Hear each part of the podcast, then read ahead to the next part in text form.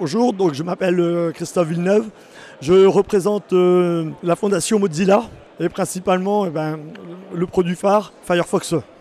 Alors euh, oui, Firefox, il n'y a plus besoin de le présenter pour un premier abord, puisque Firefox c'est le navigateur libre. Par contre, notre présence au Romeleux permet de pouvoir montrer les évolutions.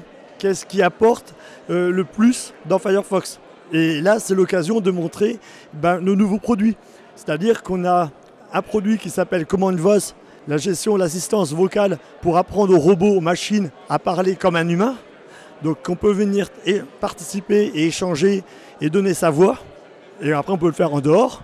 On a aussi la réalité virtuelle dans le navigateur, avec la possibilité de tester, de jouer avec un casque vraiment réel.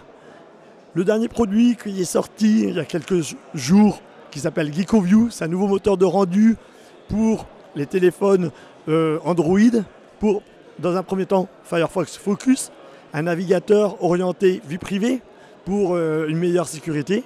Et le dernier point qu'on présente depuis déjà quelques mois, ce sont les onglets contextuels qui permettent de cloisonner exactement les onglets, les sites internet qui ont des risques de euh, capturer eh ben, vos façons de naviguer sur internet pour avoir un meilleur, une meilleure navigation libre.